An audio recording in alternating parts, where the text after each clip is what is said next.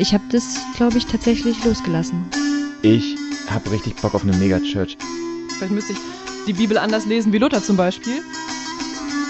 Mal gucken, ob wir da noch zu einer anderen Frage kommen, aber wir fangen einfach mal damit an.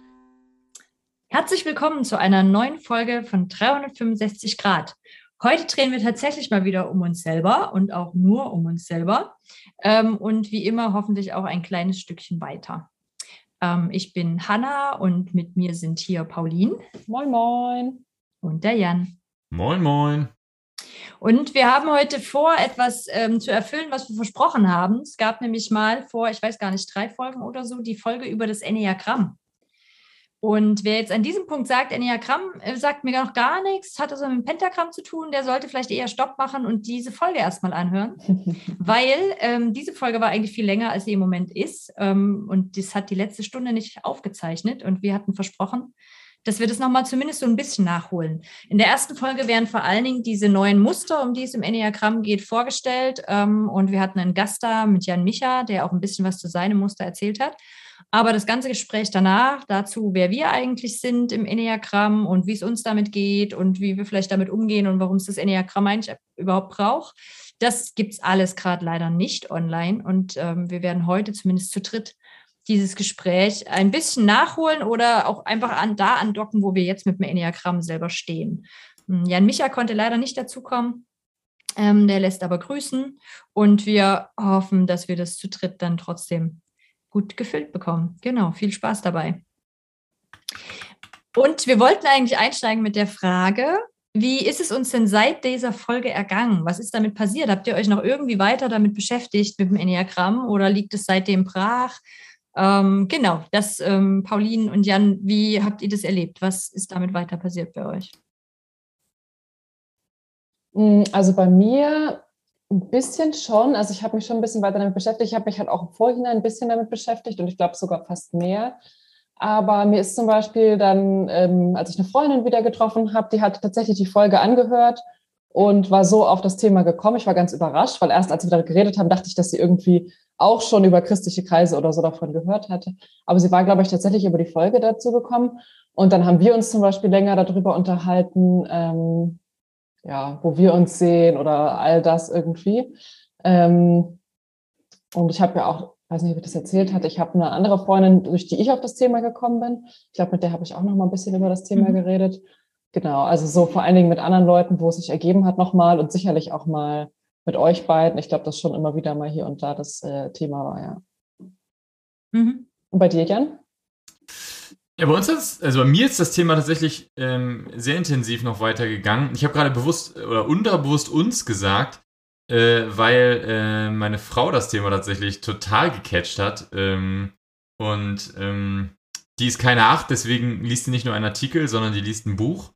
Und äh, das ähm, haben wir tatsächlich dann ganz viel gemacht. Also wir haben im Urlaub äh, wirklich intensiv die einzelnen Typen uns angeguckt.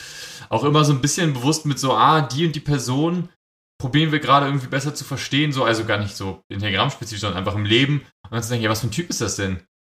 Okay, und dann, ah, es könnte die oder der Typ sein. Und dann festzustellen, okay, ja, der, das, da, da könnte, könnte sein, aber den anderen Typen, den können wir gerade noch nicht so gut einschätzen, lass mal das Kapitel lesen, so. Mhm. Und dadurch ähm, hatten wir dann sehr schnell echt einige Typen, glaube ich, ganz gut drin. Es gibt auch noch so ein paar Typen, die ich nicht so gut greifen kann. Das ist aber auch teils typspezifisch. Also der Typ selber einfach bewusst nicht greifbar sein möchte. Also die drei zum Beispiel fällt mir dabei ein, mhm. ähm, die ich nach wie vor nicht so gut einschätzen kann. Und so. Und dadurch haben wir genau, also sehr viel. Also ich, ich selber fand es sehr spannend und bin auch immer noch sehr, also gerade bei Leuten, die ich irgendwie schwierig einzuschätzen finde, frage ich mir, was für ein Typ ist das so? Ähm, und äh, wirklich zu Hause auch sehr viel eben darüber geredet und ähm, sehr spannend. Ja, ja, cool. Ich hatte ja vorhin noch das ähm, Privileg, äh, mit deiner Frau auch noch mal ein bisschen zu quatschen, wie es mit ihr und dem Enneagramm weitergegangen ist. Da werdet ihr heute bestimmt in der Folge hier auch ein paar Sachen dazu zu hören. Ja, ich hatte ein lustiges Erlebnis. Ich habe meinen Freund in Köln besucht und wir haben uns mit Freunden von ihm getroffen und saßen so im Café und haben einfach so geschnackt. Und dann hat der eine ähm, halt einfach so geredet und hat dann so im Nebensatz gesagt, ja, und ich bin ja eine Vier, deswegen hm, hm, hm das und das. Und ich dachte erst, habe ich mich jetzt verhört? Hat der gerade ein Enneagrammmuster genannt? Hä, einfach so, ohne zu erklären, das Enneagramm.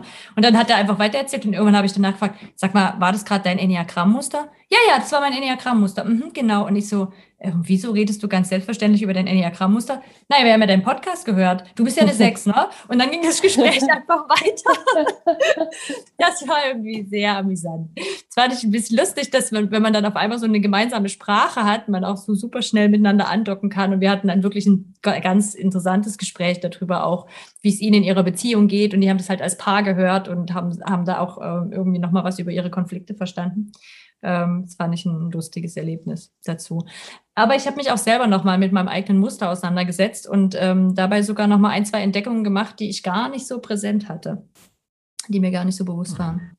Ich hatte lustigerweise auch so ein ähnliches Erlebnis, dass ich einen äh, treuen Hörer, ich hoffe, er weiß jetzt, äh, wenn ich das, wenn ich von ihm rede, ähm, Grüße an der Stelle, äh, hat, saß ich zusammen und äh, waren im Gespräch und ähm, es war im anderen Kontext sozusagen und dann auf einmal war die Person so, da frage ich mich jetzt, welches Enneagrammmuster das ist oder was das, wie das zu, oder wie das zu deinem Enneagrammmuster passt. Und ich dachte, ah, krass. Ja, ja. ja das, kommt, das kommt schon häufiger nochmal vor. Aber es ist eben auch wirklich lustig, weil die Leute, die es kennen, mhm. dann super drin sind und super spannend ist. Aber Leute, die es halt nicht kennen, für die ist halt so, was redet ihr da? Ja, genau. Ähm, und es ist auch wirklich auch eine krasse Sekte, ne? Also ich habe auch wirklich so lustige Momente gehabt, ähm, wo ich dann äh, irgendwie, also äh, meine, äh, jetzt kann ich ja sagen, ne? Die hat ja gesagt, wir dürfen drüber reden, wo ich dann irgendwie ähm, meine Frau am Telefonieren war mit irgendwem, äh, seit längerer Zeit irgendwie mit der Person keinen Kontakt mehr gehabt, so, und dann, ich hatte irgendwie, keine eine Serie auf dem, auf dem Ohren oder so, und irgendwann nehme ich die raus, um irgendwie was zu trinken zu holen oder so, und auf einmal war ich so, ja genau, und dann gibt es noch die Bauchtypen, und dann gibt es und ich dachte, ah, okay,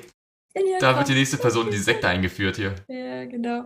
Ja, aber ich habe auch gemerkt, wir saßen da dann halt irgendwie in so einem öffentlichen Café und dann wussten zwei Menschen, die ich noch gar nicht so eng kenne, also ähm, genau, Grüße an euch an der Stelle, wenn ihr das gerade hört.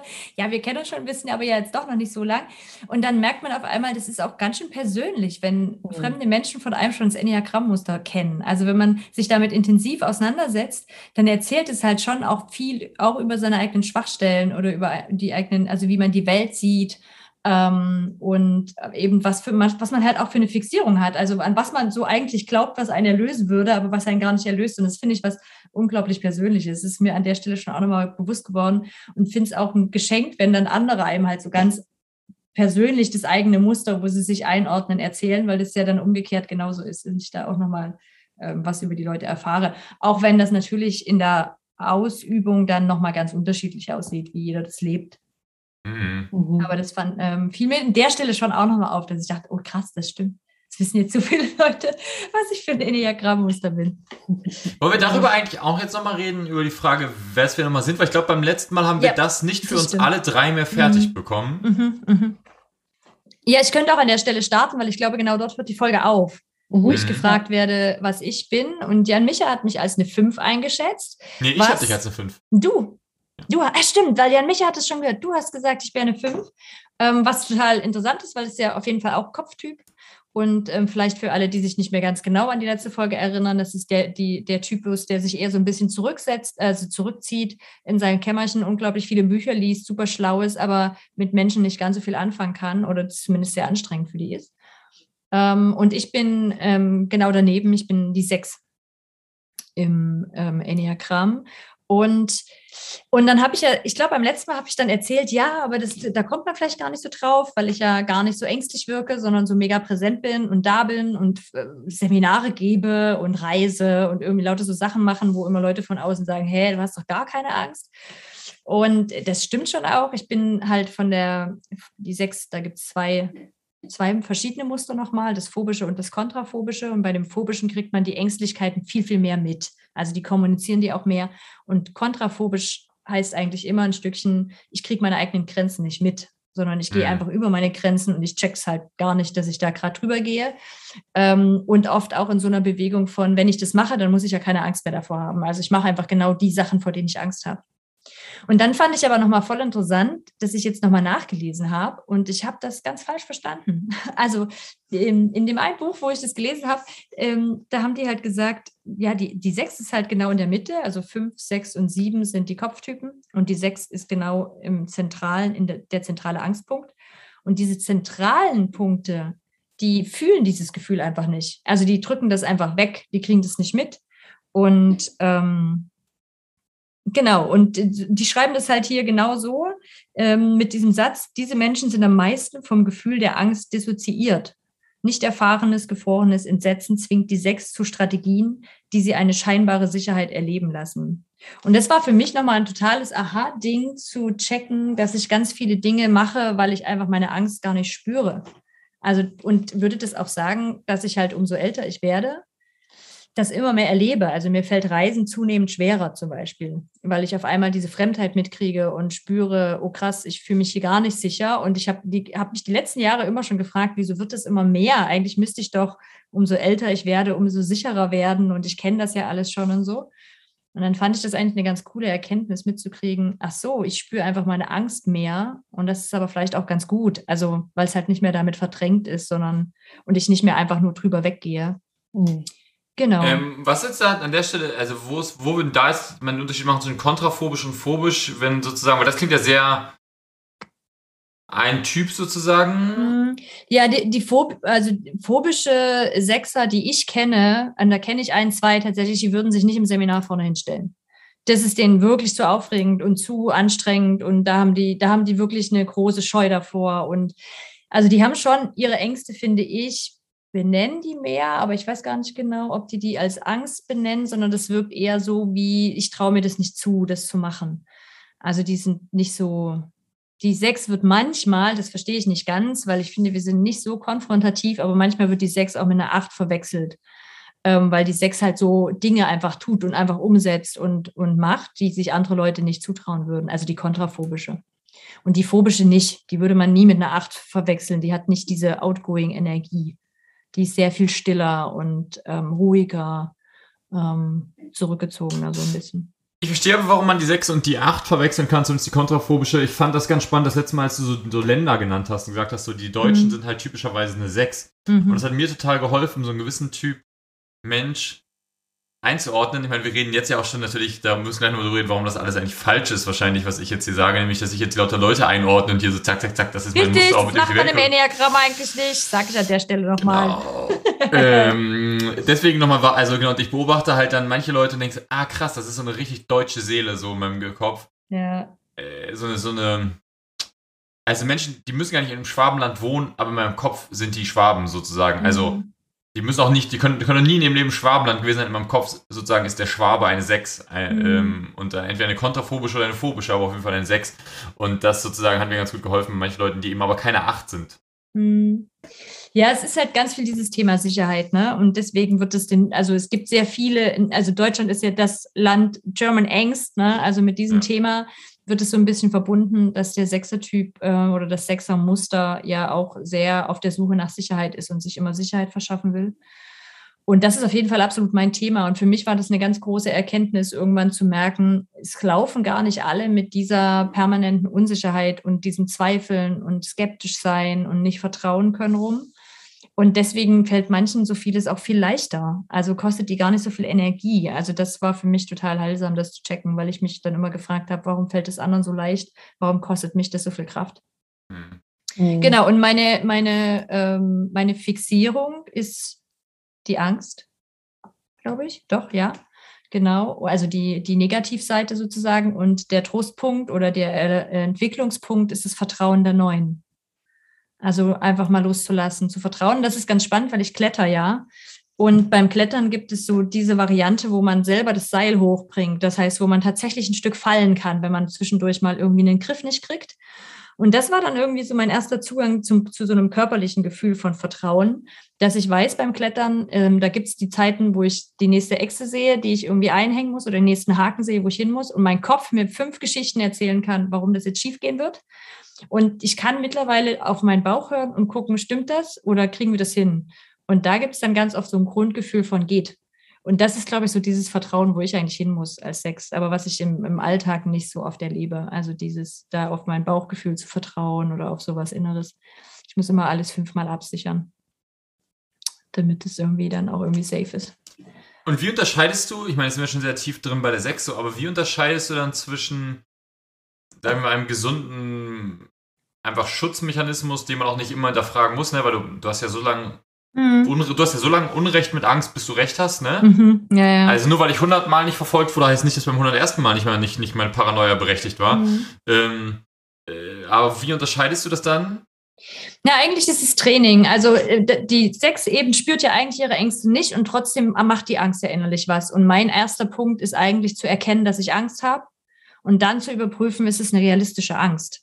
Also ist es eine Angst, die eine Berechtigung hat. Und meistens geht das erst, wenn ich mir eine Angst wirklich anschaue. Also Angst wird ja vor allen Dingen dann groß, wenn wir sie in der gleichen, im gleichen Moment eigentlich versuchen abzuwehren, um sie nicht zu fühlen.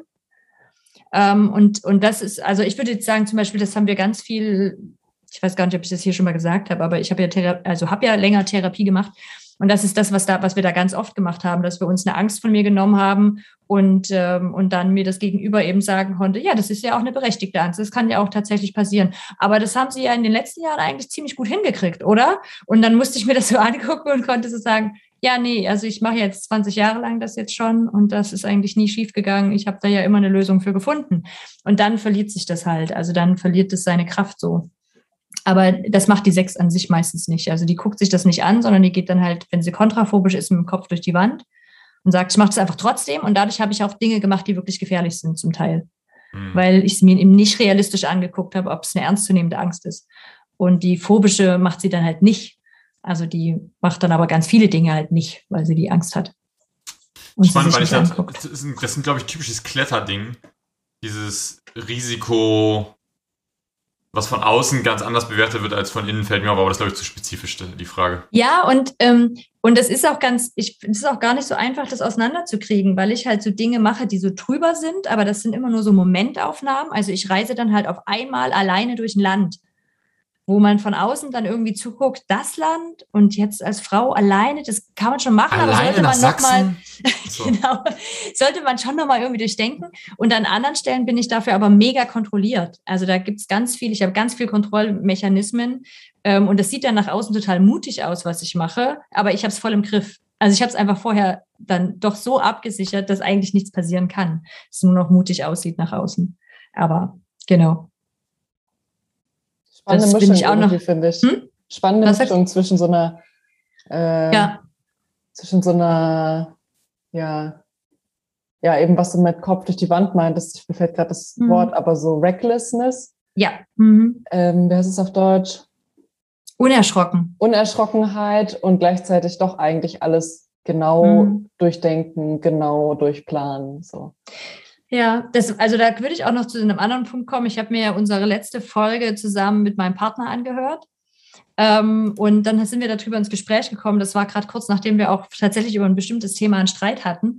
Und da ist mir dann nochmal bewusst geworden, er hat dann verstanden, als er so mein Muster gehört hat, hat gemeint, ach so, für dich ist Kontrolle einfach total wichtig. Du willst es bis ins Detail verstehen, um es halt wirklich in der Hand zu haben.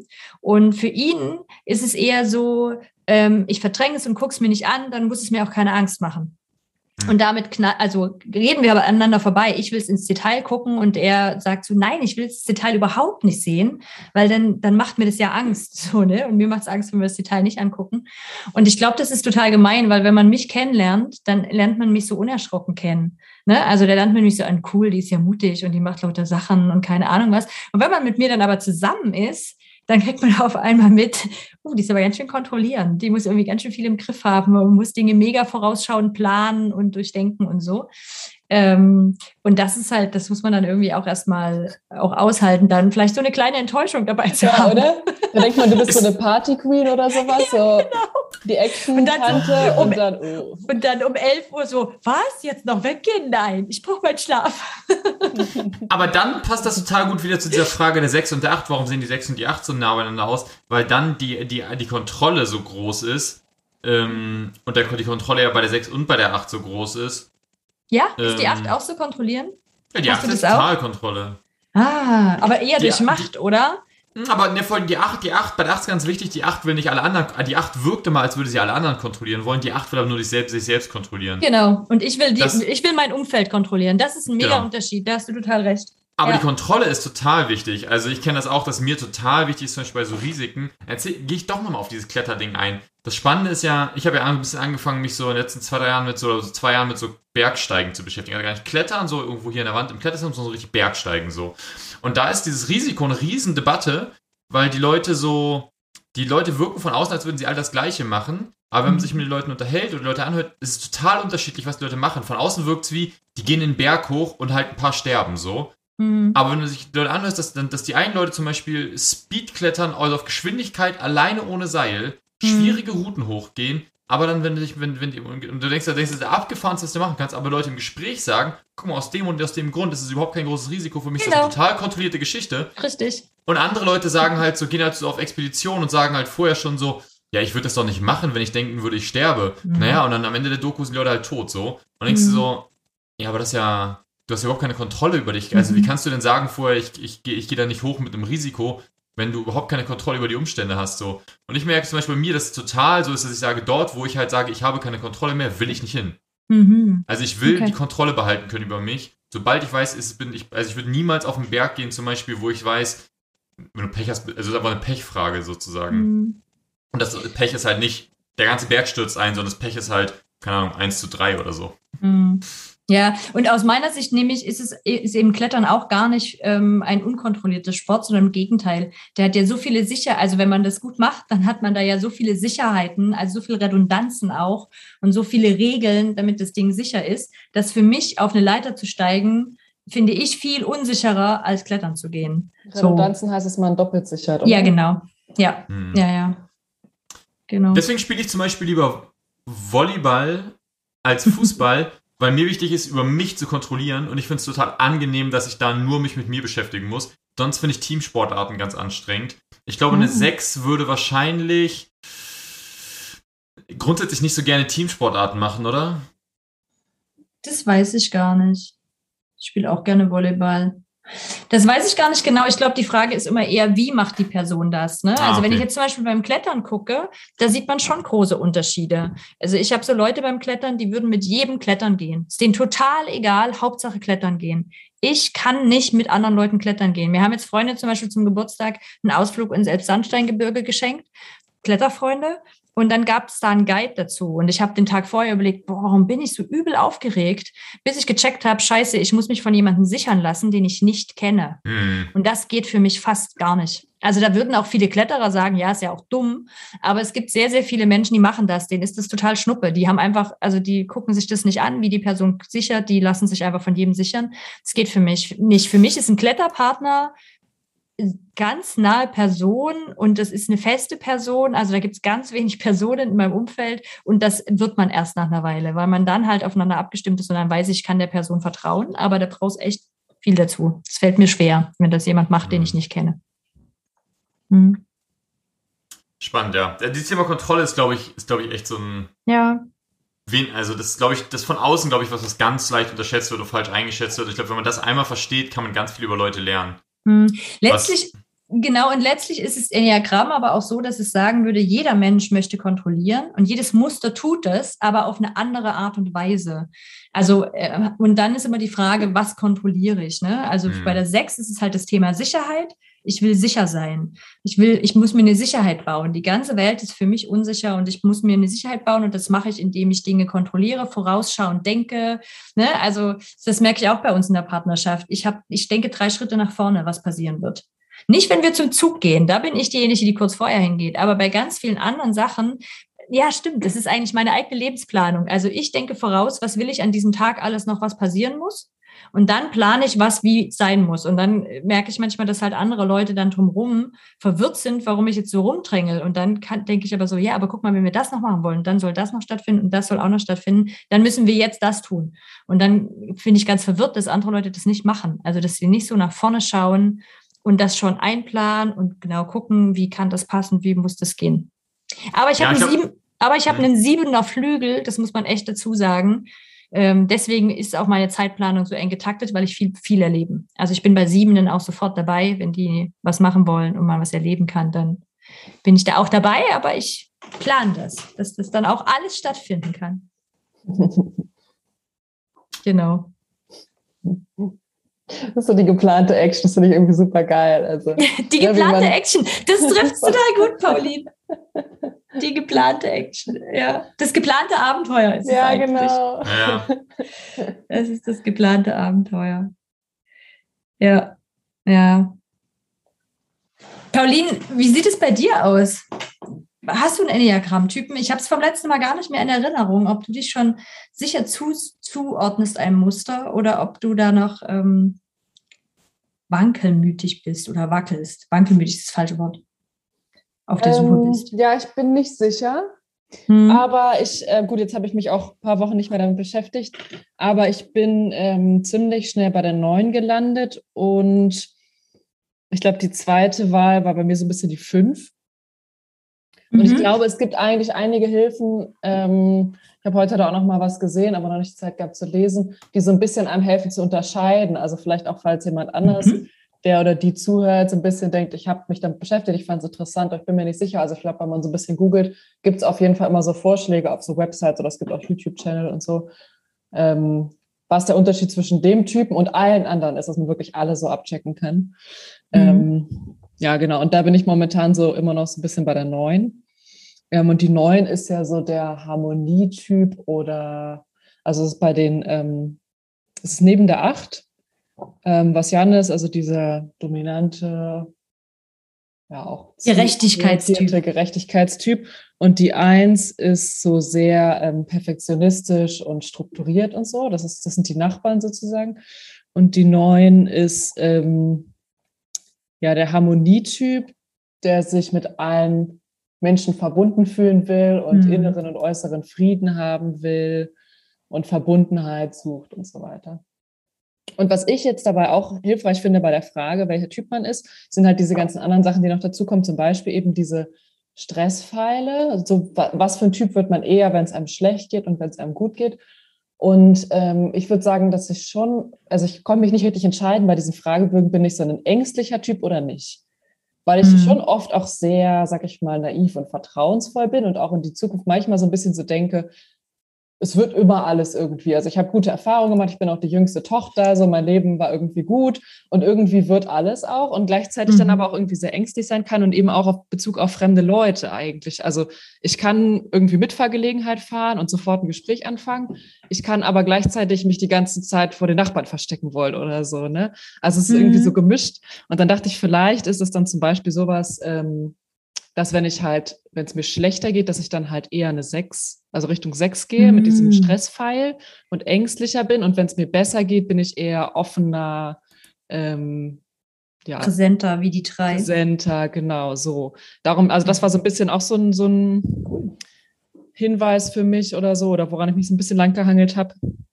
Und dann mit der 5 und eine Freundin meinte auch, sie denkt, ich wäre, oder sie dachte, ich wäre eine 5 oder eine 4 so. Ähm, das sind halt alles die zurückgezogenen Typen. Also das sind auch nochmal so Mhm. Gemeinsamkeiten, 5, 9 und 4.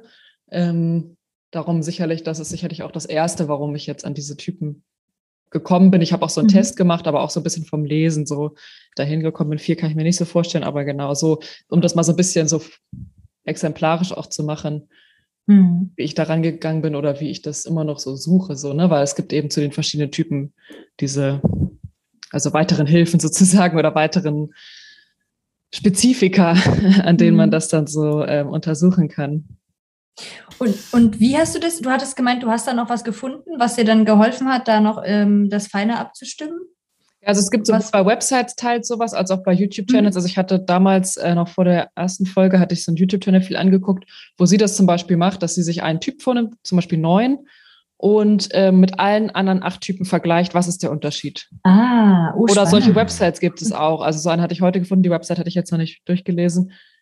Wieder eben wieder neun und dann, was ist der Unterschied zu eins? Was ist der Unterschied zu zwei? Also warum, warum kommt man Mhm. überhaupt dazu, sich unsicher zu sein zwischen diesen beiden Typen und wo Mhm. findet man jetzt die Grenze? Wo kann man jetzt Mhm. sagen, ach nee, ich bin doch eine drei? So. Cool. Ja. Also ich habe noch ganz Mhm. wenig in Büchern gelesen. Ich hatte halt ein so ein Überblicksbuch und dann stand zu den, einem Typ halt nicht so viel drin. Aber ich würde gerne noch mehr so ein Buch nur über die neuen dann zum Beispiel mal lesen, um irgendwie noch mehr davon zu haben. Weil ich glaube, mich interessiert immer noch am meisten, welcher Typ ich bin. Ich finde auch das Mhm. ganze System interessant, aber irgendwie will ich das am meisten immer noch für mich machen und darum würde ich lieber weiter in meinen Typ reingehen, als jetzt drei allgemeine Bücher zum Enneagramm zu lesen. Hm. Habe ich aber auch noch nicht gesehen, aber auch eine spannende Idee.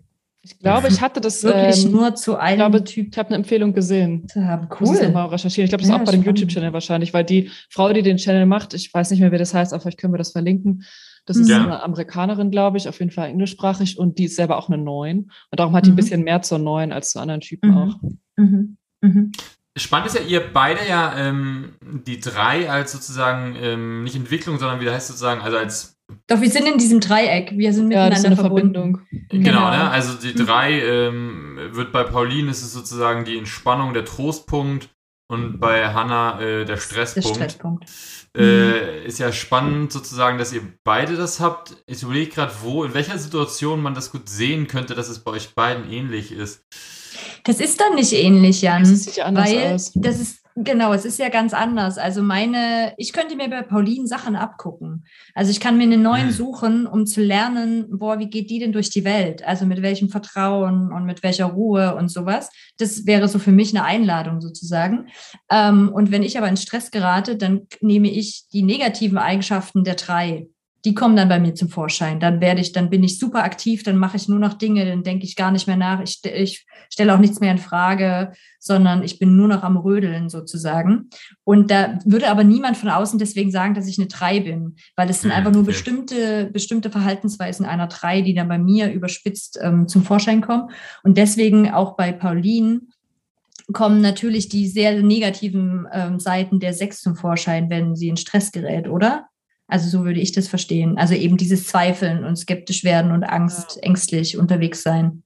Also so würde ich das bisher auch Mhm. am ehesten so für mich zuordnen. Wie gesagt, das, ähm, also zum Beispiel bei der drei bin ich, geht es ein bisschen wie dir, Jan, dass ich die jetzt noch nicht so, habe ich mich auch noch nicht so mit beschäftigt, weil es für mich völlig klar war, das bin ich nicht.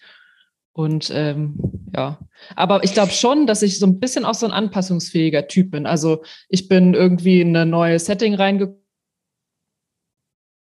Jetzt ist sie und lass mich Doch voll jetzt. auf, ich vergesse völlig, wer ich dann bin.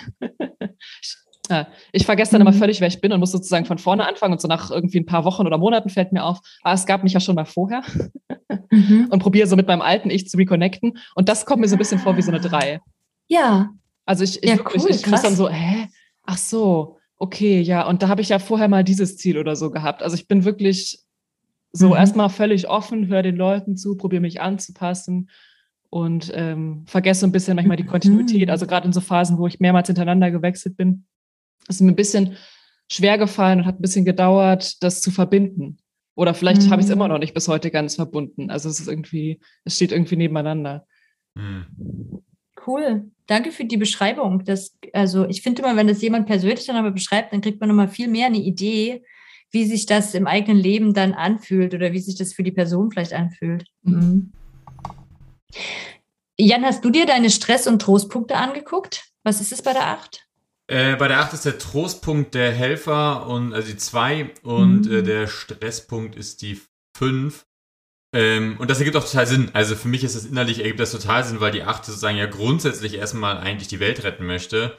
Ähm, und deswegen natürlich eigentlich gerne die ganze Zeit helfen würde. Aber eben dabei ganz, ganz wichtig ist diese Kontrolle über sich selber.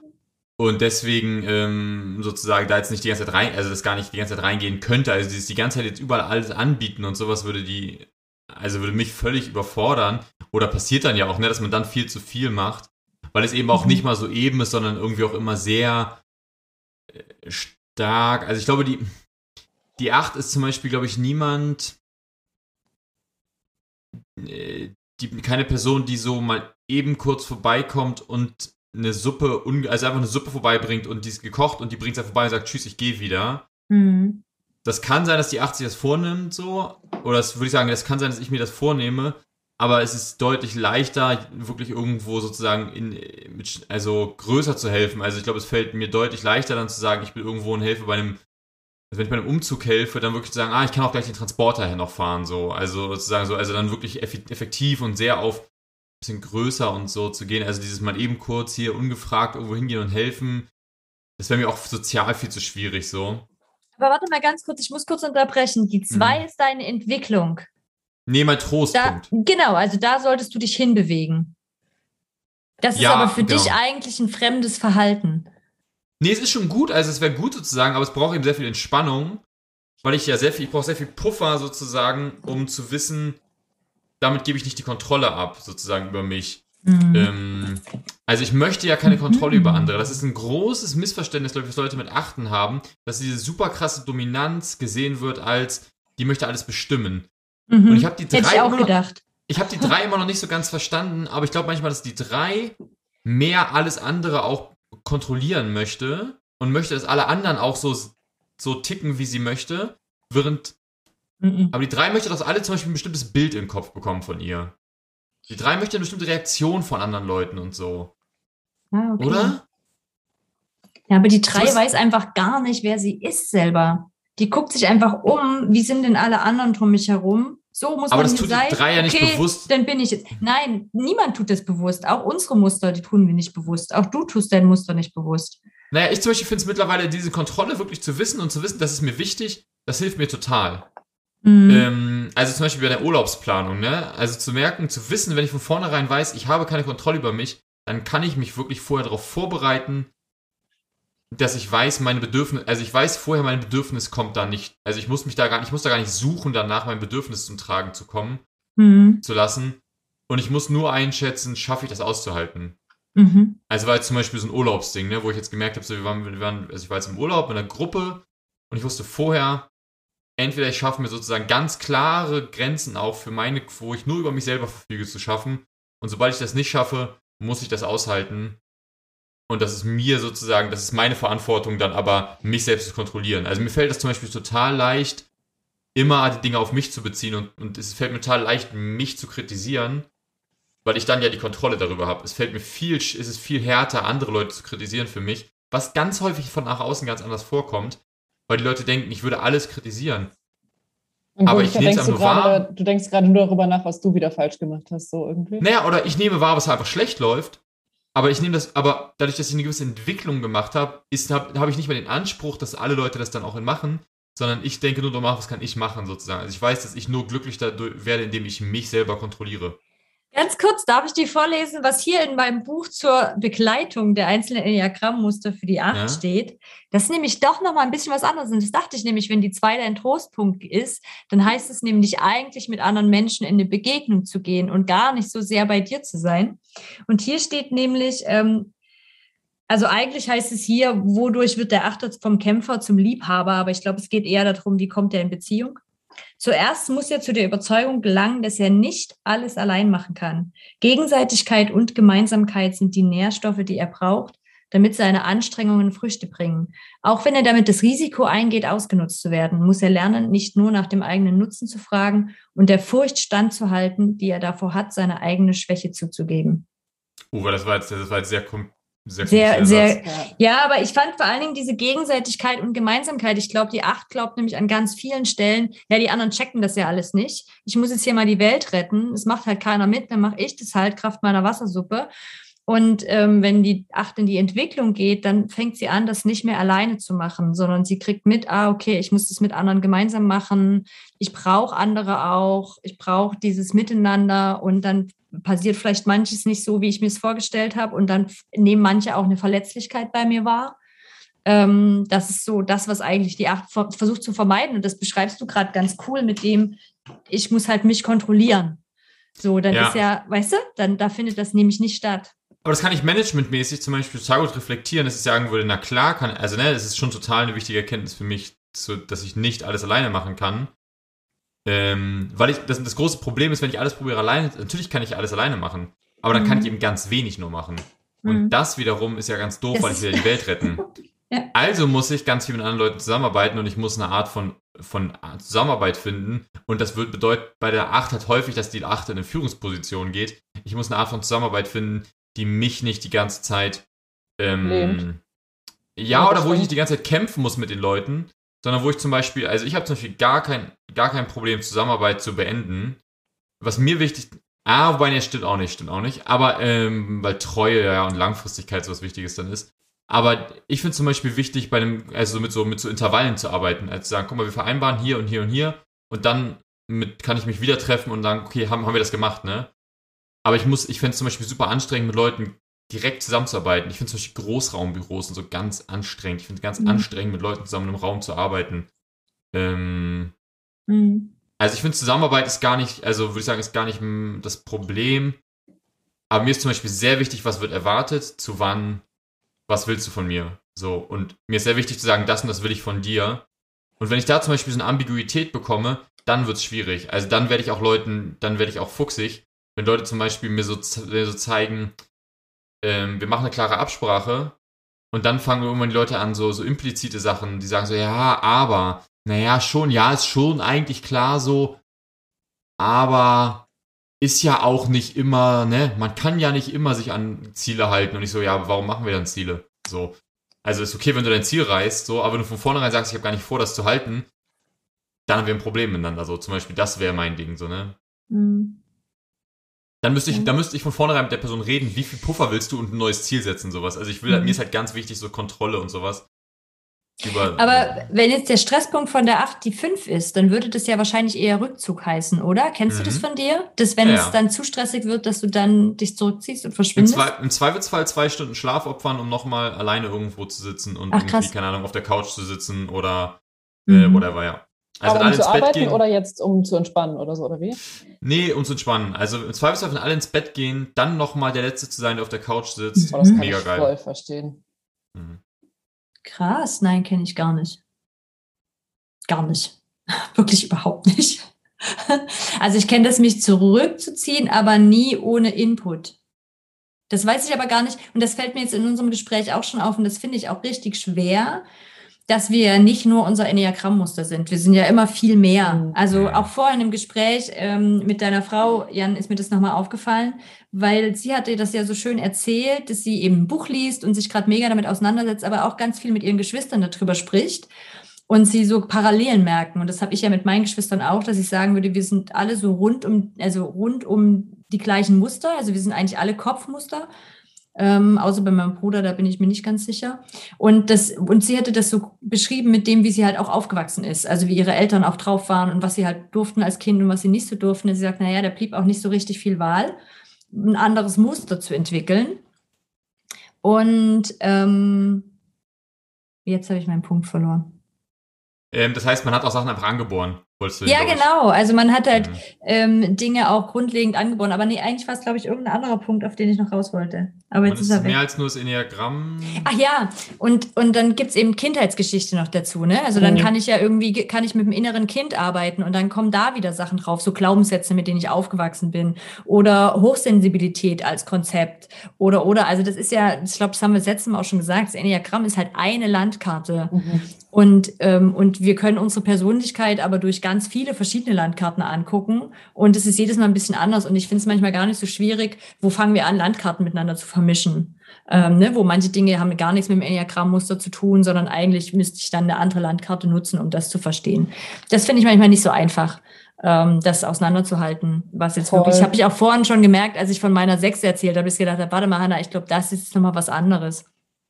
Auch, ja, ich, ja, ich Ich finde auch psychische Krankheiten zum Beispiel Ja. und Persönlichkeitsmodelle ähm, Modelle oder jetzt wie das Enneagramm oder so, das ist ja auch irgendwie, also ist es jetzt das oder ist es jetzt das? Es ist einfach eine andere Mhm. Perspektive. Und dann werden aber auch manchmal vielleicht die Sachen anders begründet, warum das Mhm. jetzt so und so ist. Und das kann manchmal so ein bisschen schwierig sein, finde ich, Mhm. das abzugrenzen oder zu sagen, was ist es denn jetzt?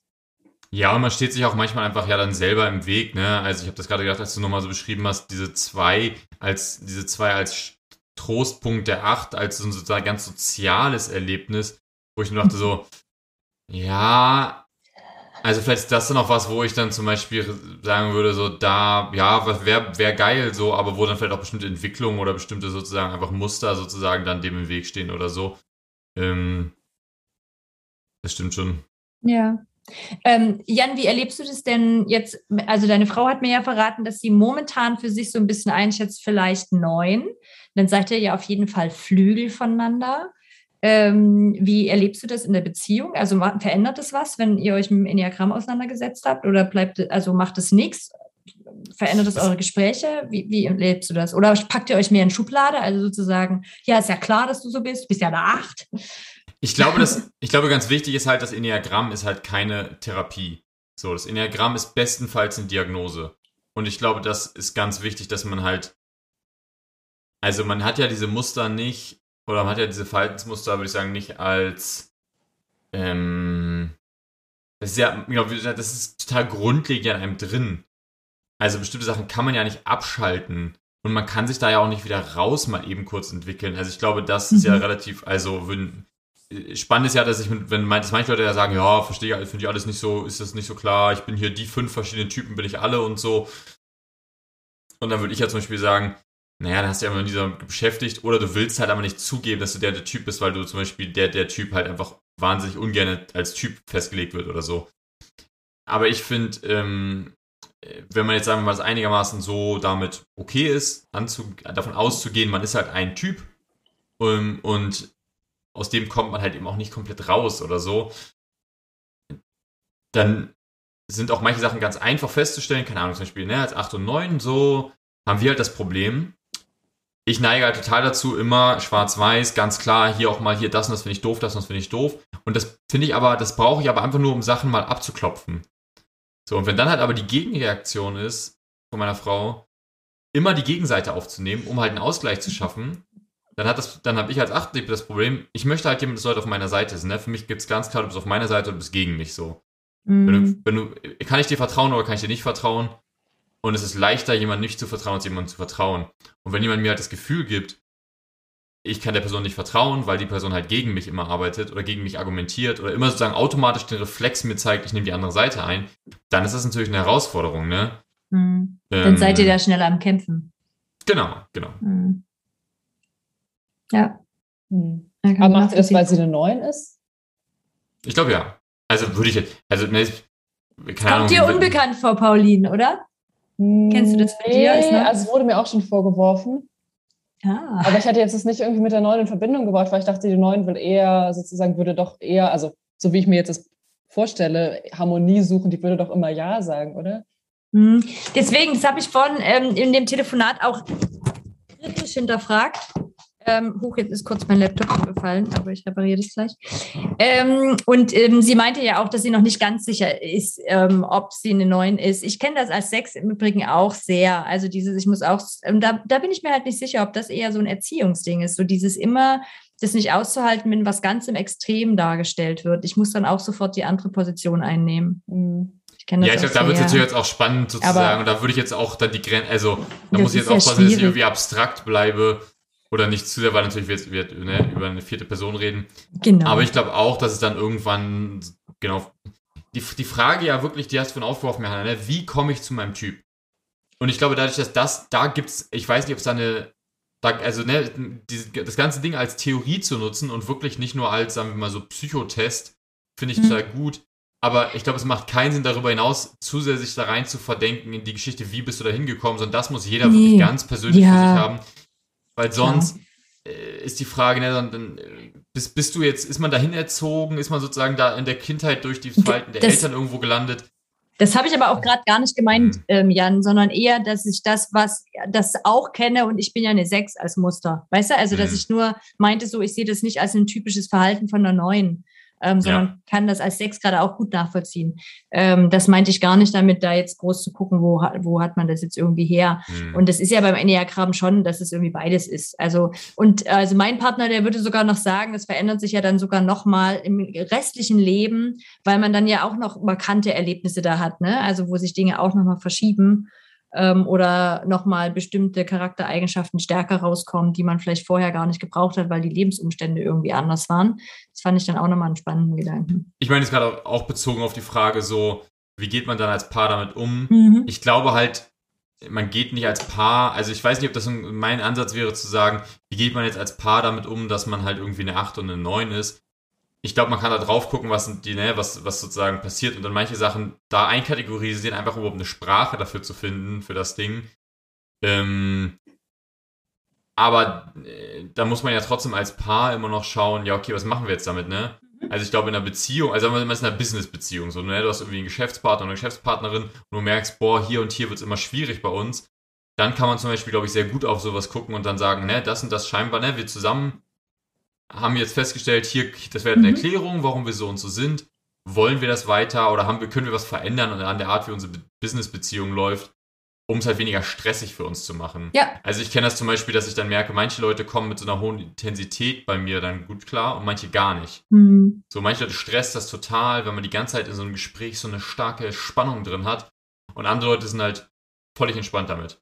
So, Mhm. und dann zu reflektieren, okay, gibt's was wie, also ich kann meine, ich kann nicht grundsätzlich sagen, na, dann bin ich halt nicht mehr intensiv. Hm. Aber wir können darüber reden, wie können wir dich davor schützen, dass du das immer so unangenehm findest. Ähm, weil du eben, weil, also die andere Person ja nicht mich verändern kann erstmal. Ähm, und das Ja. kannst du in einer Beziehung halt aber einfach, wenn du, gerade wenn du irgendwie vielleicht wirklich eine langfristige Beziehung mit Kind hast, sei es eh oder nicht, dann hast du ja bestimmte Möglichkeiten auch nicht mehr. Und das ist ja die Herausforderung bei Beziehungen, dass dir dann eben es gar nicht, also auch einfach gar nichts nützen muss, zwangsläufig zu wissen, jetzt liegt es an dem und dem Enneagramm-Typ so, sondern die Frage ist immer, wie weit ist man bereit, sich selber zu verändern, so, Mhm. ne? Und das Ja. ist ja nichts, was erforderlich ist, zum Beispiel in einer Business-Beziehung. Du musst dich nicht verändern für deine Business-Beziehung, du kannst einfach gehen.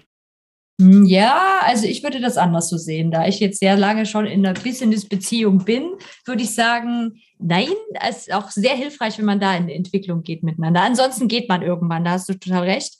Genau. Aber ähm, empfehlenswert finde ich es nicht, da nicht in die Entwicklung zu gehen.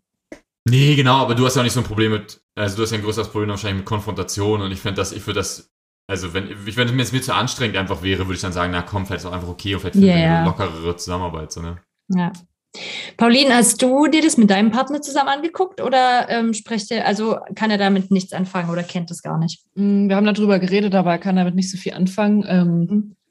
Er findet es auch grundsätzlich mit diesem Persönlichkeitstest und so weiter kritisch. Er findet, das ist sehr äh, ja, in Schubladen stellend ist, bis hin zu so Themen wie ähm, zum Beispiel dieses mit den Ländern, dass es ja schon auch rassistische Züge irgendwie ein bisschen annimmt ja, und so das weiter. sehe ich auch als total kritisch an, ja. Mhm. Ähm, genau, aber ich habe tatsächlich, ähm, er ist eigentlich die eine Person, bei der ich äh, ziemlich schnell dachte, ich kann sie gut zuordnen Mhm. und habe auch dann, ähm, zum Beispiel gibt's dann auch, also ne, Websites, da gibt's vielleicht auch mehr Spezifisches manchmal als in Büchern, weiß ich nicht, vielleicht gibt's auch so genaue Bücher, aber es gibt dann auch dieses, wie stehen diese beiden Typen zueinander und so habe ich mir da Echt? durchgelesen. Ach, cool. Ja, also ich kann auch wirklich das Internet nochmal empfehlen.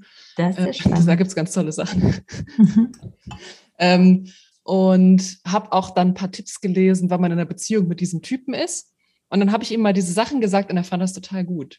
Mhm. Ähm, also fand ich doch interessant. Also ich habe auf jeden Fall, also das waren jetzt auch nicht, sage ich mal, völlig neue Sachen, aber es war für mich noch mal ein bisschen deutlicher, das so Mhm. klar zu lesen und von ihm bestätigt zu bekommen, dass ich Mhm. irgendwie, ähm, ja, so diese diese Sachen oder was ihm in einer Beziehung wichtig ist und so.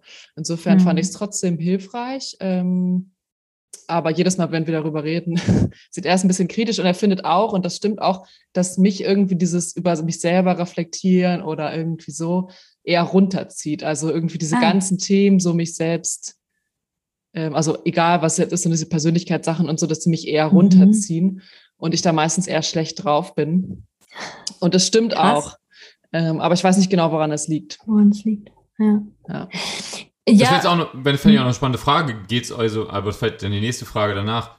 Ähm, geht's euch gut damit, dieser Typ zu sein? Also, ist das was, was euch hm, das ist belastet? eine schöne, spa eine spannende Frage. Aber du hast eben auch noch eine Frage gehabt, Hannah. Ja, aber die geht in die gleiche Richtung und die würde das vielleicht, also vielleicht auch ein- also ein bisschen beantworten, weil ich würde sagen, im ersten Moment, als ich das verstanden habe, dass ich die Sechs bin, ging es mir damit nicht gut, weil ich das überhaupt kein angenehmes Gefühl fand, das so aufgedeckt zu haben, dass ich Angst habe. Ich finde Angst wirklich überhaupt nichts Gutes und ich wollte immer ein total mutiger Mensch sein und cool sein und dass mich das alles nicht tangiert. Und das auf einmal zu checken, dass man doch mit ganz schön viel Unsicherheit durch die Welt geht, fand ich überhaupt nicht schön.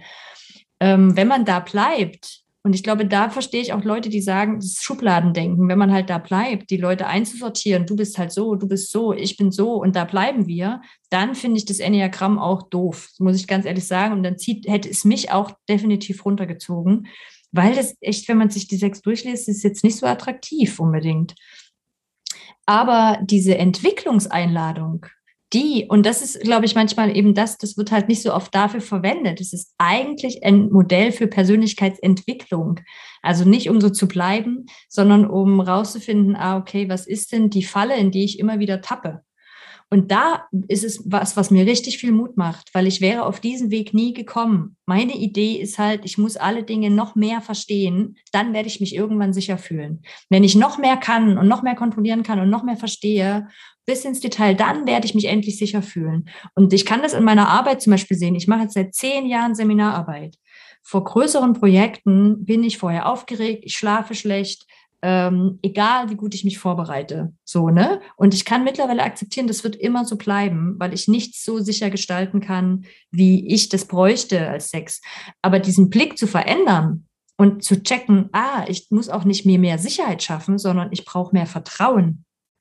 Auf den würde ich nie kommen von alleine. Also es wäre ganz schwer für mich gewesen, selber darauf zu kommen, weil das für mich so ein fremder Blick ist. Nicht die Sicherheit zu erhöhen, sondern zu sagen, mm -mm, ich muss was ganz anderes im Leben lernen. Ich ich darf Vertrauen lernen.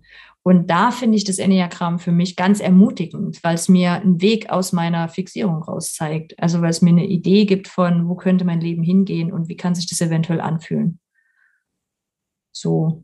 Und dann hilft es mir halt, mich irgendwie da auch ein bisschen mehr zu verstehen und so einen Faden zu finden, an dem ich ähm, eventuell auch sowas aus so einem, ja genau, da irgendwie ein bisschen rauskommen kann. Aber ich würde die Frage auch gerne nochmal, Jan, bevor du nachfragst, eigentlich gerne an Pauline raus äh, weitergeben, mhm. so wie es dir damit geht. Mm, also ich, das war für mich tatsächlich ein bisschen ein Problem beim ähm, Typ finden, weil ich habe ich habe halt als allererstes einen Internettest gemacht, so, ne, weil ich finde es auch irgendwie, sich so völlig trocken damit zu beschäftigen und erstmal neuen Typen komplett zu verstehen oder so, fand ich ein bisschen so, okay. Außerdem hatte ich sowieso keine Ahnung und wusste nicht, dass man das auf keinen Fall machen darf. Also habe ich einen Test gemacht und dann hat er mir halt auch gleich einen Link gegeben zu der Beschreibung. Und das mhm. fand ich eigentlich ganz cool. Also es war halt der Haupttyp und zwei Flügel waren halt so alle kurz hintereinander irgendwie. Cool. Ähm, davon.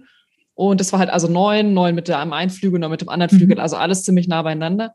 Und ich fand das eigentlich ganz nett, weil dieses so Harmonie suchen und so, das fand ich halt irgendwie ganz cool. So. Mhm. Und äh, außerdem standen da auch immer noch so Berufskategorien oder so dabei, was man dann gut für einen Beruf machen könnte. Mhm. Und da war halt bei allen drei Typen war halt irgendwas dabei, was so in dem Spektrum meines Abschlusses liegt. Und das fand mhm. ich dann mhm. eigentlich ganz nett. Dachte mir so, ach Mensch, das wäre ja witzig, passt ja irgendwie und so. Ähm, und so sonst habe ich irgendwie ganz oft von Leuten gehört, ja, man erkennt den Typen dann da dran, dass man halt so voll getroffen und schockiert ist, ähm, wo ich so denke, okay, weiß ich jetzt nicht, ist es dann nicht mein Typ vielleicht so, ne? Also ich hatte jetzt nicht so einen Offenbarungsmoment, sondern habe hab mich dann gefragt, okay, finde ich halt diesen Typen irgendwie attraktiv sozusagen, mhm. ähm, will ich gerne so sein und darum habe ich mir den jetzt gesucht. Insofern mhm. ist es auch vielleicht nochmal so ein bisschen so ein Fragezeichen für mich. Mhm.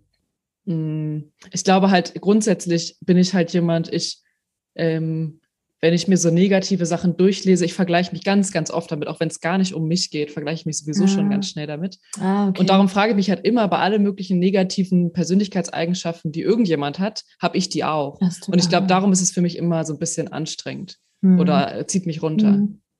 Hm. Ja, verstehe ich. Also es war nicht, war nicht dieser Aha-Effekt oder so, der mich runtergezogen hat, aber ich glaube, ich habe mich vielleicht auch bisher noch zu wenig damit beschäftigt oder einfach fast gar nicht damit beschäftigt, daraus jetzt eben was zu ziehen, was du meinst, Hannah, ne? dass man da jetzt irgendwie Wachstumsschritte draus zieht oder so, sondern das war mhm. erstmal nur dieses Kennenlernen, was könnte ich denn sein und so. Irgendwie, da bin ich, glaube ich, noch stehen geblieben bisher.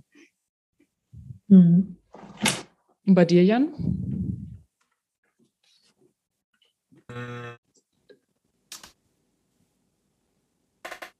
Naja, mich, mich hat es ja nicht so gestört, weil ich grundsätzlich, also am Anfang fand ich es eher sympathisch und dachte so, geil, ist, ich habe gut, ich habe den einzigen sympathischen Typen erwischt, sehr gut. ähm. Entschuldigung, ich muss echt lachen.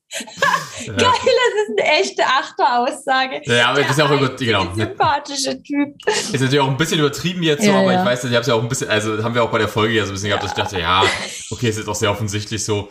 Ähm, mhm. Genau, aber dieses, also gerade dieses Thema, äh, das Thema Kontrolle oder sagen wir, sagen wir, sagen wir über wen, wer ist denn für wen verantwortlich sozusagen, finde ich da sehr, also ich weiß nicht, ob das einfach an der Acht liegt oder grundsätzlich halt sozusagen was ist, wie ich halt sage, so, boah, da so beantworte ich halt für mich auch ein bisschen die Welt. Ähm, das fand ich halt, finde ich halt sehr wichtig. Und deswegen stört mich halt, ist nicht so die Acht zu sein, weil die Acht muss sich ja vor allem selber mit sich selbst beschäftigen. Das ist ja das Schöne. Die Acht muss sich ja einfach vor allem selbst lernen zu kontrollieren. Und das will die Acht ja eh. Ich Also glaube der- nicht, dass das so ist, Jan. Ich würde dir gerne widersprechen wollen. Aber das steht in dem Buch, also in dem Buch, was ich gelesen habe, ist es wirklich sehr explizit drin, dass sozusagen die Acht nur von außen wirkt, als würde sie alle anderen kontrollieren wollen, aber die Acht würde sich selber kontrollieren. Ich hätte nämlich auch gerade die Nachfrage noch zu dir gestellt, Hanna. Wenn du sagst so, ah, ich weiß sozusagen, also dieses Phänomen, ne, ich will Mhm. irgendwie, ich fühle mich so unsicher, egal was ich mache, ich werde mich immer ein bisschen unsicher fühlen. Mhm. Ich dachte, ja, kann ich dann nachvollziehen. Und dann hast du aber gesagt, ja, aber ich muss lernen zu vertrauen. Hm. Da hab ich gedacht, hä, warum denn? Du kannst doch einfach, du kannst doch einfach sozusagen, also ne, und da habe ich halt, ist, jetzt, jetzt finde ich, ich finde es ja immer spannend, wenn Leute was sagen und ich denke, ah, bin ich vielleicht doch der und der Typ. Und ich hatte schon häufiger mal, bin ich vielleicht doch eine 6. So. Ich bin relativ entspannt, dadurch, dass ich bestimmte Sachen habe, die einfach so krass Mhm. bam, bam, bam, sind, dass ich eigentlich, es nicht so, es, es macht mir auch nicht, es stört mich ja auch nicht, was Mhm. anderes zu sein, das ist ja das Ding. Aber ich zum Beispiel, meine Reaktion ist dann, okay, wenn ich schlecht schlafe davor und mich besser vorbereiten will, dann muss ich, wenn ich es, dann bin ich entweder sauer auf mich selber, weil ich es nicht gut vorbereitet habe, aber dann muss ich mir selber überlegen, Jan, willst du was ändern? Ist die Prioritätensetzung bewusst, die ich tue, weswegen ich nicht so viel Zeit hatte, gut vorbereitet zu sein? Wenn die Prioritätensetzung bewusst ist, musst du dich nicht drüber ärgern, hast alles gemacht, was du tun kannst. Wenn die Prioritätensetzung nicht bewusst ist, änder was oder hör auf zu weinen. Ähm, Hey, aber Unsicherheit hat doch gar nichts damit zu tun, was du gerade beschreibst. Ein unsicheres Gefühl ist doch nichts, was ich kontrollieren kann. Ich kann mir ja nicht einfach selber erzählen, jetzt hast du ja selber entschieden, Hanna, bist ja selber dumm. aber jetzt, okay, dann bring ich dir ein Beispiel aus, dann Nee, bring ich dir den Bergsteiger. warte Warte, ja, nee, nee, Ich kann deine Frage schon beantworten. Natürlich kann ich das mein Leben lang machen. Und dann versuche ich, ein Leben lang auf dem gleichen Weg zu einer Erlösung zu kommen. Indem ich mir nämlich sage, optimiere dich weiter, Hanna, optimiere dich noch weiter, lerne noch mehr, werde noch, damit du dich noch sicherer fühlst. Irgendwann wirst du ganz, ganz sicher in dieser Welt sein. Das ist eine Lüge. Das wird nie stattfinden. Ich werde nie so gut sein, dass ich in meinem Sechsermuster mich sicher fühle.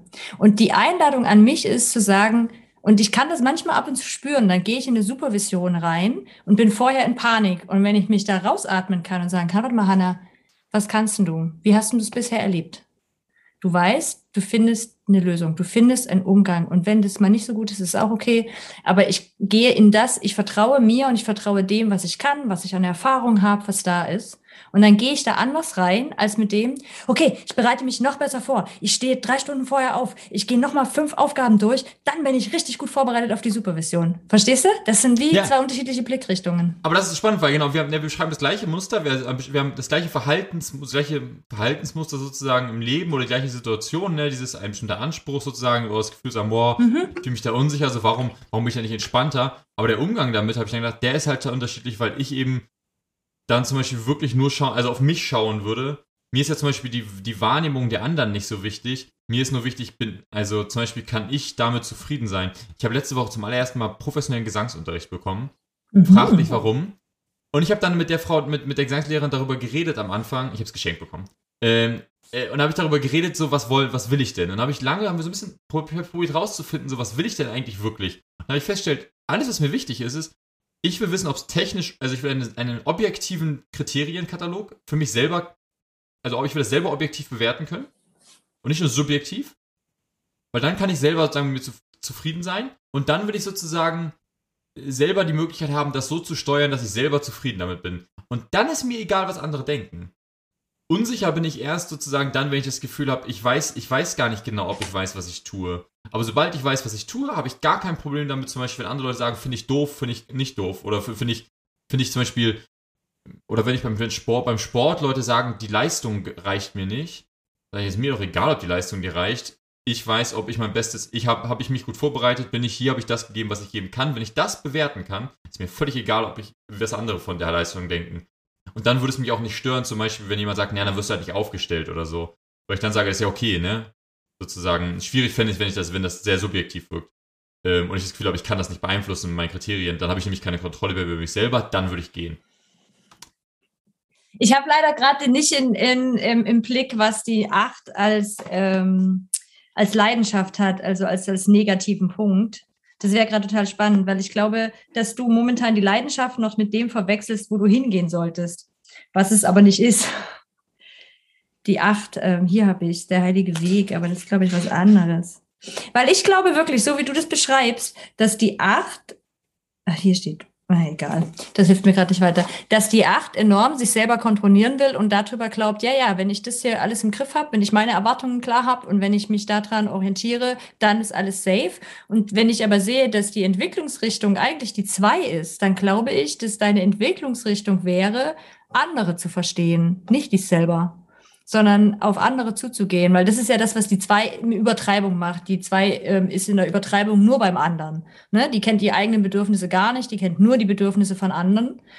Ähm, und dann wäre das was Gegenteiliges zu dem, was du gerade beschreibst. Aber ich bin mir echt nicht sicher, weil ich habe gerade hab gerade leider nur ähm, hier das falsche Buch dafür in der Hand. Ich hätte jetzt ähm, gedacht, die 8 hat einfach das Problem, also das könnte ich jetzt zumindest bei mir sagen, das Problem ist zu viel, zu viel, zu viel und die 8 muss idealerweise sich schaffen, halt ähm, wirklich zu reduzieren, sodass die 8 das Gefühl hat, wirklich sozusagen in Anführungszeichen in einem gesunden Maß Kontrolle über sich zu haben. Ja, nicht übertrieben sozusagen. Und dann hat die Acht, aber sobald die Acht das nämlich hat, hat sie nämlich die Freiheit und fängt automatisch an, Leuten zu helfen und fängt automatisch an, sich nach außen zu ah, ja, bewegen. Okay. Ja, ähm, das würde ich sagen. Also diese, ähm, die Angst ist, von anderen kontrolliert oder verletzt zu werden. Und mhm. die Leidenschaft ist, sich selbst zu beschützen. Und in dem Sinne auch sein Leben und sein Schicksal zu kontrollieren. Moment, was ist nochmal der Unterschied zwischen Angst und der Leidenschaft? Das weiß ich nicht. Na, die Angst ist die Angst und die Leidenschaft ist die negative Fixierung. Also darüber versuchst du ähm, sozusagen dein Leben im Griff zu haben. Pauline, dann sag nochmal. Also du hast Angst davor, also wenn jetzt als acht, du hast Angst davor, ähm, verletzt oder kontrolliert zu werden durch andere Leute und möchtest darum dich selbst beschützen. beschützen. Und ja. Und mein Verständnis so vom Enneagramm ist, dass ja dieses, das, was das Muster in sich hat, dieses dich selbst beschützen, das versuchst du die ganze Zeit und wirst es aber auf dem Weg, wie du es bisher tust, nicht erreichen, sondern du müsstest diese Erlösungsrichtung eingehen. Aber das weiß ich auch noch nicht genau, was das da alle zwei, zwei ist. Es ist echt ärgerlich, dass ich mein Richard Rohr Buch nicht mehr habe. In dem ist es ein bisschen klarer dargestellt, als ich das jetzt hier gerade habe. Ist spannend. Das hatte ich jetzt bei der 8 echt auch gar nicht so auf dem Schirm, dass es so viel auch um Kontrolle geht.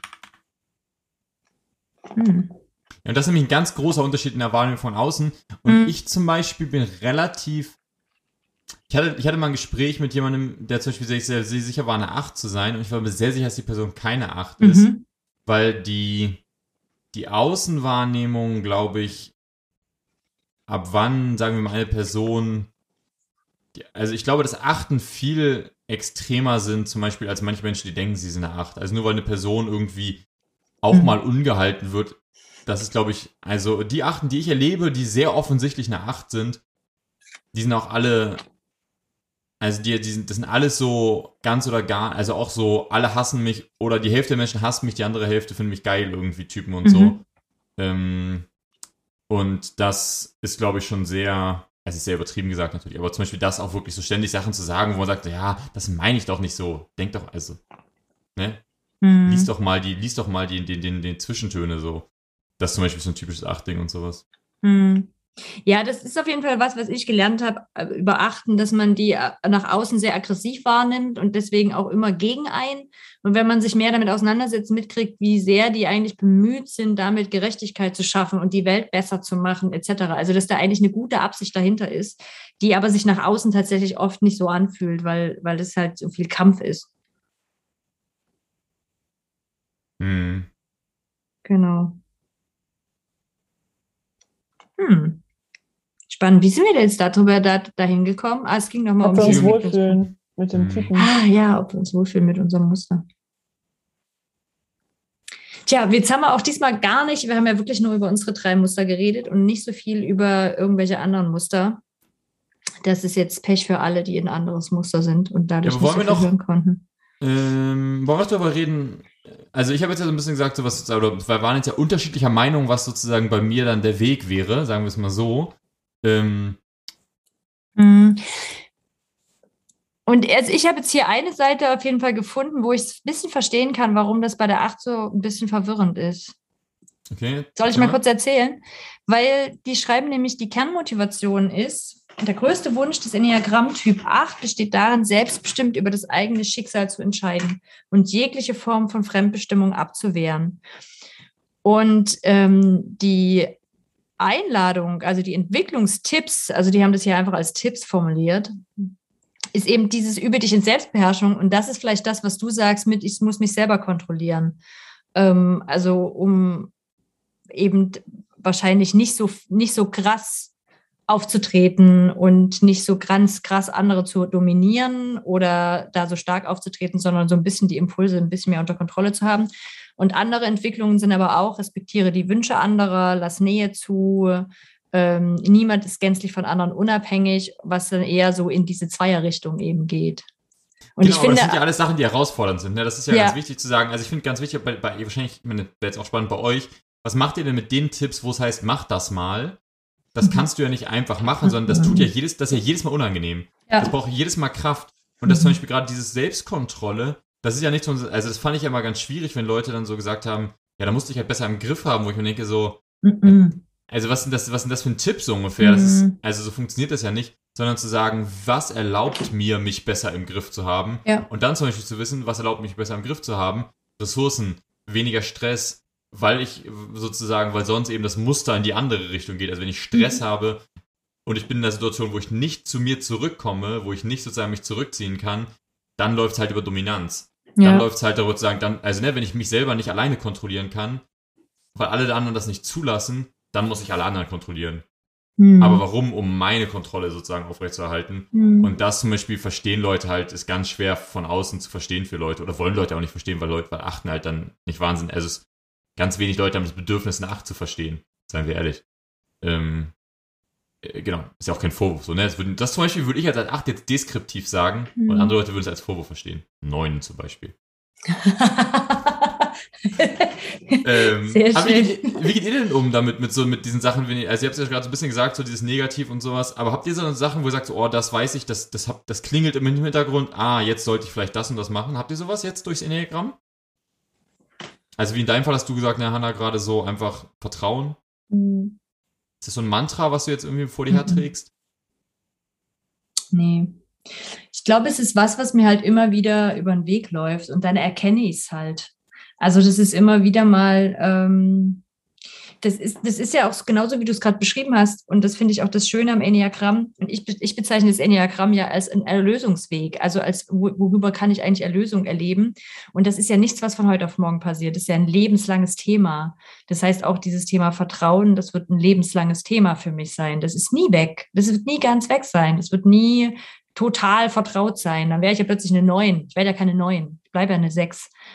Ähm, aber ich kann, glaube ich, immer mehr diese Einladung dazu sehen oder mir dann auch mal auf die Spur kommen und zu sagen, boah, krass, Hanna, jetzt bist du gerade wieder voll in der Schiene. Aber es ist jetzt nicht so, dass ich jetzt irgendwie ein Mantra habe oder fünf Übungen, die ich jeden Tag mache oder so. Aber ich weiß halt, dass deswegen mir Meditation gut tut, weil mich das halt erdet und aus meinen Ängsten rausholt, sondern eher eben in so eine Ruhe reinbringt, wo ich vielleicht wieder in mich, an mich, also in mich Vertrauen habe oder eben auch wieder an was Göttliches vertraue oder irgendwie sowas. Ähm, genau, also ich nehme das dann eher als ein lebenslanges Thema mit und jetzt nicht was, was ich dann jetzt bis übermorgen bitteschön im Griff haben muss. Das heißt, du fährst dann einfach nicht mehr in den Urlaub in fremde Länder. nee, aber das ist ein schönes Beispiel. Ähm, das ist zum Beispiel dieses, meine Ängste ernst zu nehmen, wenn ich in Urlaub fahre. Also eben nicht mehr einfach drüber wegzugehen und zu sagen, na und, komm drauf klar, fahre jetzt trotzdem fünf Tage in irgendeine ganz fremde Gegend oder sowas. Oder ich übernachte ja super viel in Hotelzimmern und endlich zu checken, das ist für mich ein großer, es klingt total banal, aber es ist, ich fühle mich nie sicher in diesen blöden neuen Zimmern. Die sind immer für mich fremd und unangenehm und ich würde mhm. lieber woanders sein, so. Und da nicht mehr drüber wegzugehen, sondern zu sagen, okay, Hanna, was kannst du dir denn mitnehmen, ähm, damit du dir ein bisschen mehr Sicherheit kreierst oder damit das irgendwie für dich sich irgendwie wohler anfühlt. Und ich achte mehr auf mich. Also ich achte mehr auch auf diese Dinge, dass ich diesen Ängsten, dass die mich nicht so überfallen und ich mich nicht einfach selber übergehe, und kann dadurch aber natürlich, also ne, dann, dann habe ich auch einen anderes Zugang, einen anderen Zugang zu mir und weiß dann eben zum Beispiel, ah, ich brauche länger, bis ich tatsächlich vertrauen kann. Ich muss, ich habe zum Beispiel dann mit Freundinnen, mit denen ich gereist bin, irgendwann gesagt, hey, ich will nicht mehr alle zwei Tage woanders hinreisen. Können wir länger an einem Ort bleiben? Ich brauche länger, um tatsächlich da anzukommen, um auch in einem Land anzukommen zum Beispiel und ähm, um, um dann irgendwann vertrauen zu können. So. Und dann helfe ich mir sozusagen ein bisschen Vertrauen zu fassen. Und lass mir mehr Zeit. Ja, stimmt. Es war mir selber noch gar nicht so bewusst, aber es ist tatsächlich so. Also bei einer ganz großen Reise habe ich dann einer Freundin gesagt, pass auf, wir können die Orte dann spontan raussuchen, aber den allerersten Ort, an den wir kommen, den suche ich raus. Und der ist auch ganz schön und abgeschottet nach außen. Was, was ich mir vorher nie zugestanden hätte. Ich hätte immer gesagt, ich muss sofort unter die Menschen, ich muss sofort das Essen ausprobieren. Das gehört sich so, wenn ich in ein fremdes Land gehe.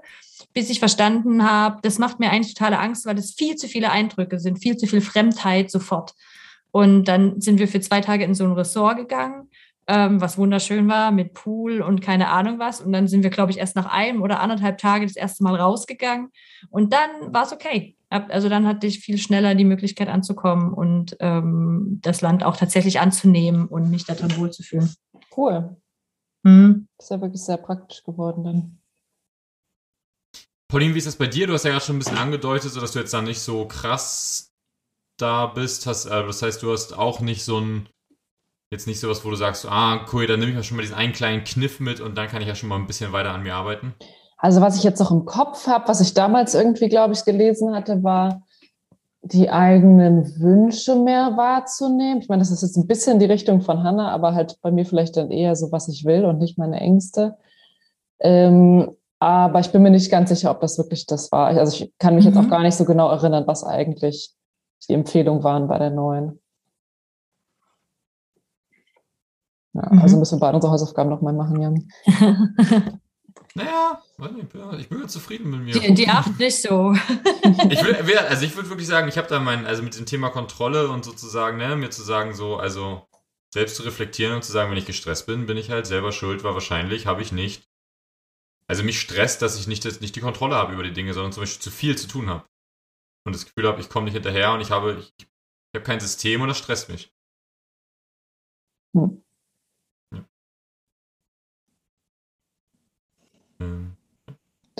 Ja, spannend. Ja. Gut, vielleicht machen wir dann in einem halben Jahr oder ja. Jahr nochmal eine Folge. Ja. Was nehmen wir mit aus der heutigen Folge? Wir machen noch eine Runde. Oder? Machen wir eine Runde?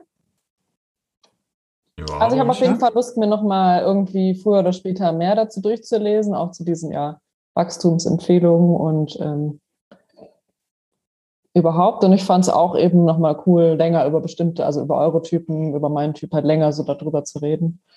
Ähm, ja, um das einfach noch ein bisschen besser zu verstehen. Mhm. Jan?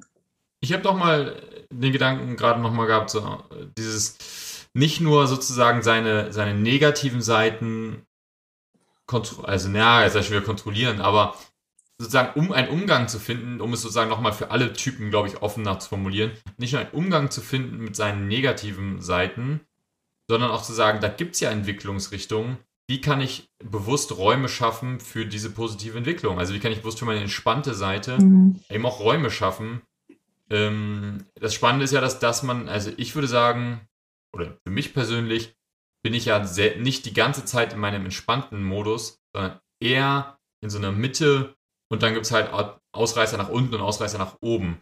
Mhm. Ähm, und dadurch habe ich das Gefühl, dass manchmal diese positive Seite und diese Entwicklung, die kann ich emotional gar nicht vorhersehen. Ich kann rational sagen, wahrscheinlich wird dann das und das passieren, aber ich fühle das, ich kann das nicht anschalten aktiv, sondern ich muss mir wirklich die Rahmenbedingungen schaffen mhm. und dann passiert die Sache. Mhm. Und das immer wieder zu sagen, Jan, aber das ist doch, findest du das nicht total erstrebenswert, was dann passiert? Ja, dann schaff dir doch die Räume. Warum gibt es diesen Raum nicht bei dir, ne? Mhm. Und dann zum Beispiel wirklich zu sagen, so, man schafft halt irgendwie, keine Ahnung. Also bei mir sind das zum Beispiel Tage ohne Programm. Mhm. Und dann nicht zu sagen, geil, jetzt kann ich den Tag nutzen, um endlich Sachen abzuarbeiten, sondern zu sagen, nee, nee, schaff dir hier deinen Tag, für den hast du wirklich, über den hast du Kontrolle, weil da hast du dir selber gesagt, da machst du nichts anderes. Mhm. Sozusagen. Und dann ist nicht schlimm, dass tausend Sachen gäbe, die total wichtig wären, dass sie heute passieren, sondern dann ist sozusagen in dem Moment ist halt was, wo ich mich, wo ich mich gut fühlen werde, weil ich bewusst einen Raum schaffe für meine positive Entwicklung oder meine, mhm. meine Trostseite. Mhm. Und das muss ich vielleicht wahrscheinlich noch größer und noch öfter machen und noch, noch mehr im Alltag einbauen oder so. Mhm. Und Hannah? Ich nehme auf jeden Fall nochmal mich mit, äh, mich mit den Begrifflichkeiten klarer auseinanderzusetzen. Wir haben heute ganz schön die Begriffe durcheinander benutzt, so von Leidenschaft, was ja aber eigentlich negativ gemeint ist, zu Entwicklung, Trostpunkt, ähm, Erlösung. Da würde ich gerne nochmal nachgucken, ob damit tatsächlich die gleichen Sachen gemeint sind, gerade mit diesen drei Begriffen, weil das hat mich jetzt gerade überrascht, dass ich das gar nicht ähm, so auf dem Schirm hatte. Ähm, und ja, ich nehme da immer irgendwie Freude dran, mit, mich damit noch ein bisschen mehr auseinanderzusetzen. Ich finde es schon ähm, super spannend und ich finde es vor allen Dingen für Beziehungen nochmal interessant. Also das, da nehme ich Paulins Tipp nochmal mit, ähm, auch im Internet nochmal ein bisschen mehr zu gucken, weil das hatte ich nämlich ja heute auch schon mit deiner Frau, Jan, besprochen. Warum gibt es das eigentlich nicht mehr so, wie sehen denn Beziehungskonstellationen dann zwischen verschiedenen Mustern aus? Ähm, und da gibt es tatsächlich in der Literatur wenig. Also ich habe da schon mal auf, nach Büchern gesucht und nicht viel gefunden. Und bei Pauline klang das jetzt ja so, dass man das aber eventuell im Internet findet. Ähm, da werde ich mich nochmal auf die Suche machen. Das finde ich ganz interessant. Genau. Ja, vielen Dank. Schön, dass ihr wieder zugehört habt ähm, und dabei wart. Heute war es, glaube ich, echt wieder so ein richtiges Wohnzimmergespräch. Also so laufen auch unsere Gespräche ganz oft ab, ähm, bevor wir auf anschalten und auch oft noch danach, wenn wir ausgeschaltet haben, den Podcast. Mhm. So ein bisschen einfach nur so vor uns hinredend und ähm, in Diskussionen kommend und dann irgendwo anders landend. Genau, also cool, wenn ihr bis hierher mit zugehört habt. Ähm, schön, dass ihr dabei wart. Schreibt uns gerne eure Kommentare und Gedanken dazu und viel Freude auf der Suche nach eurem Enneagramm-Muster, falls ihr da Lust dazu bekommen habt. Mhm. Ja, genau. alles Gute dafür. Macht's gut. Bis dann. Tschüss. Tschüss. Ciao.